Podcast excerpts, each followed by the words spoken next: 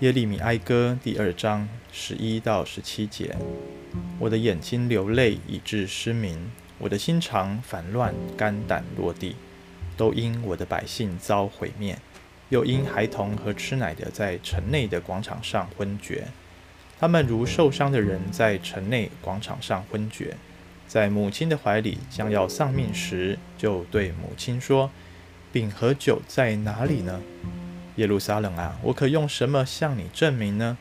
我可用什么与你相比呢？少女锡安啊，我拿什么和你比较好安慰你呢？因你的裂伤大如海，谁能医治你呢？你的先知为你看见虚假和粉饰的异象，并未揭露你的罪孽，使你被掳的归回，却传给你虚假和误导人的默示。凡过路的都向你拍掌。他们向耶路撒冷嗤笑，摇头。这就是人称为全美的，称为全地所喜悦的城吗？你所有的仇敌张口来攻击你，他们嗤笑切齿说：“我们把他吞灭了。这是我们所盼望的日子，我们终于等到了，亲眼看见了。耶和华成就了他所定的，应验了他古时所命定的。他倾覆，并不顾惜。”他使仇敌向你夸耀，使你的敌人的脚高举。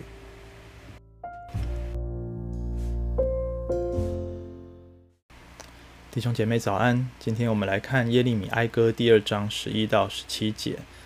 呃，这一段的经文呢，我们看到两组的人物哈。第一组是父母亲跟孩童啊。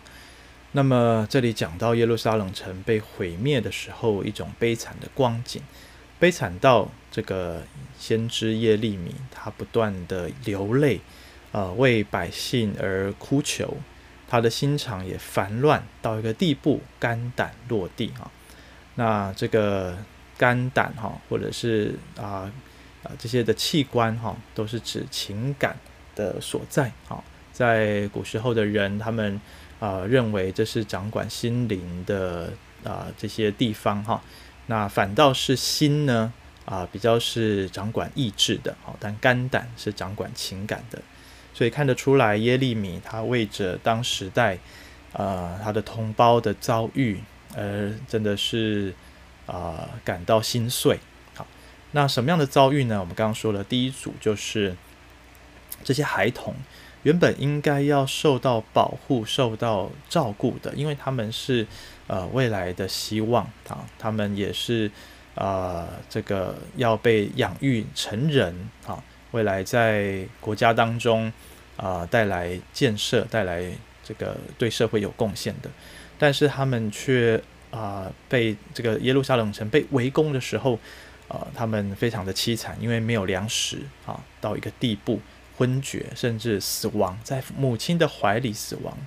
呃，婴儿在母亲的怀里应该是要吃奶的，应该是要得着饱足、得着供应、得着保护啊、有安全感的。他们却是在那里丧命，所以这是一个非常讽刺、非常的一个极端的痛苦的描述啊。那么啊、呃，我们看见这些婴孩哦啊、似乎是无辜受苦啊，因着他们的父母亲，因着成人，呃，他们不听神的话。他们违背神，而这些孩童，他们也遭受到鱼池之殃。啊，当然你也可以说，这些孩童，他们原本应该是要在城内的广场上啊、自由的奔跑、戏耍啊、有快乐的童年。但是他们的童年却是面对战争啊，却是在这样子的啊、痛苦的岁月里面度过。好像今天啊，我们知道在叙利亚。在乌克兰有很多的孩童，他们呃因为长期处于战争哈、他们甚至失去了呃受教育的机会啊。在当时候犹大的孩童也是如此啊。那么父母亲似乎没有按着真理、按着神的心意来教导他们啊。那以至于这一这一群我们说未来国家的栋梁，希望啊就丧命了啊，就失去了盼望。另外一组呢是啊十四节这里讲到先知传假虚假和粉饰的意象，当然这里的先知指的都是那些假先知哈。但是假先知传讲假意象、假的启示给百姓，而百姓呢也不愿意去查证，或者说这就是他们想要听的，因为就连先知耶利米也传讲神的心意啊，而且耶利米所传的是要悔改的信息，是上帝要毁灭，上帝要惩罚啊、以色列，要惩罚耶路撒冷城，但是没有人听耶利米，大家都听从这些假先知的。啊、呃，这些传讲啊假平安的信息，各位，这让我们想到哈，在挪亚的时代也是如此哦。挪亚时代非常的凄惨哦。那个经文描述说啊、那时候地上的人哦，上帝观看没有一个人哈是义人，而且大家的啊，近日整天所思想的尽都是恶。好，就是说呢，啊、呃，人们人们自己。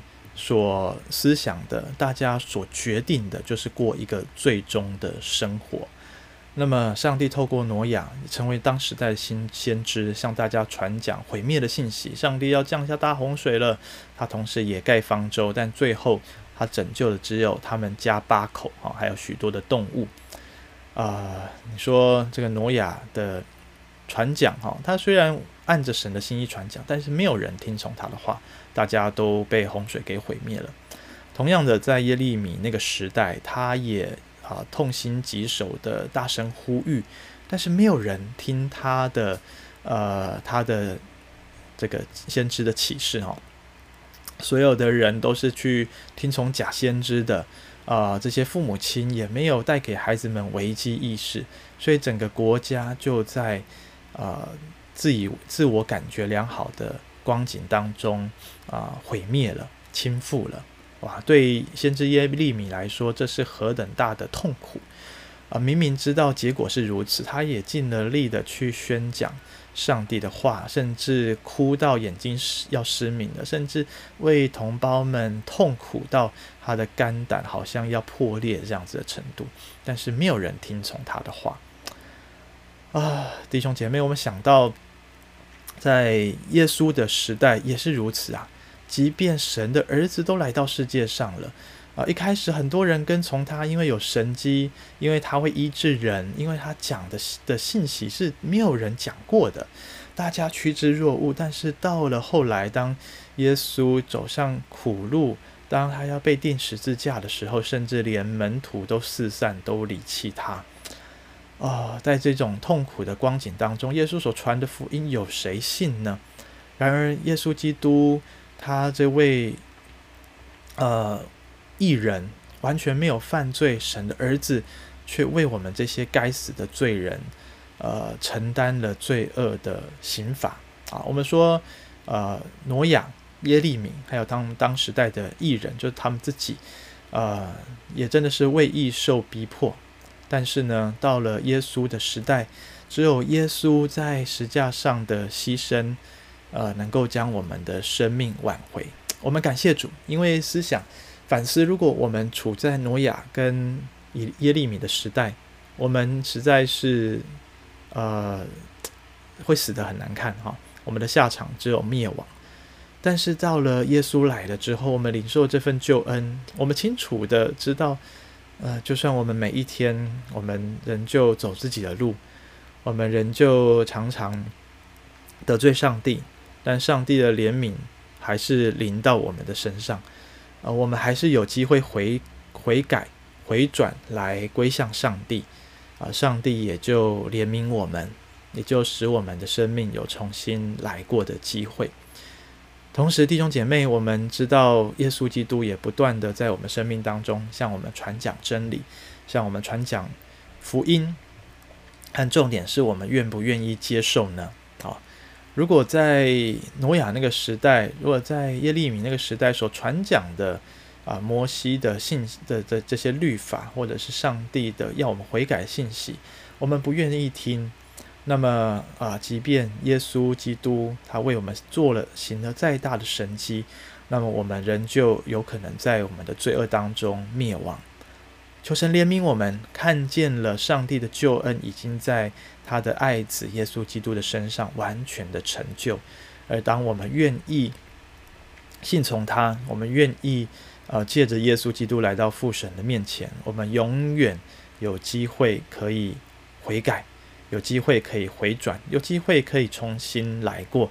这是上帝带给我们极大的福音，带给我们极大的怜悯。啊，愿我们今天就愿意选择来归向主耶稣。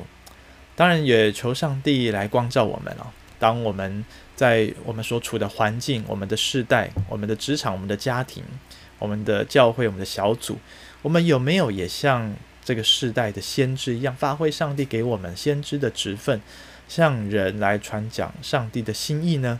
还是我们活在你好我好的光景里面，好像我们粉饰太平，明明有许多的问题，许多的啊、悲惨的光景，我们需要在神的面前痛心，需要。在神的面前，呃，深深的悔改，啊、需要承认自己的错误。但是我们不想要破坏跟人之间的关系，我们不想要得罪人，所以我们就不说。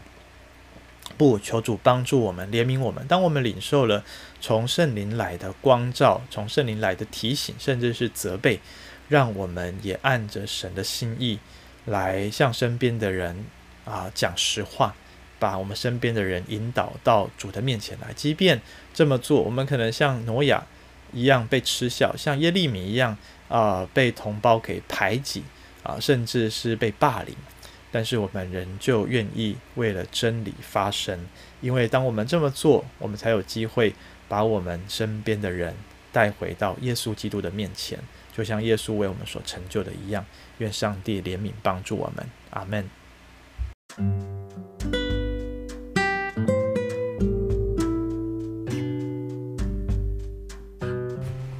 主，我们向你来呼求怜悯，求主向我们这个末后的世代、悖逆、骄傲、自大、偏行己路的世代来传讲你的真理。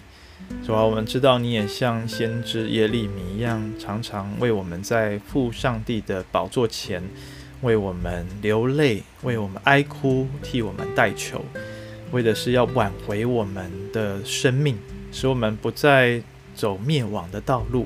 而是快快的回转向你，啊，你也转向我们，你也使我们的生命从毁灭、从死亡转向永生，转向平安。主啊，愿今天我们在今啊这样子的信息里面所领受的，我们也愿意为了别人生命可以被恢复的缘故，向人去讲真理，啊，按着上帝的心意来传讲。不是去哗众取宠，也不是去危言耸听，而是按着上帝的正义来分解正道，把人完完全全的引回到上帝你的面前来。主啊，谢谢你，你圣灵用说不出的叹息替我们代祷。呃，主啊，你也有些时候你也向我们说难听的话，为的是要将我们挽回。主，当我我们觉得生命好像有些时候是在被拆毁。是在被修剪，是在被火炼的时火来烧的时候，我们知道这是一个炼净的过程，这是一个成圣的过程，为的是要我们的心越来越与你贴近，叫我们能够越来越像你。求主也将这样荣耀职分赏赐给我们，使我们也去成为别人的祝福。谢谢主垂听我们祷告，奉耶稣基督的名，阿门。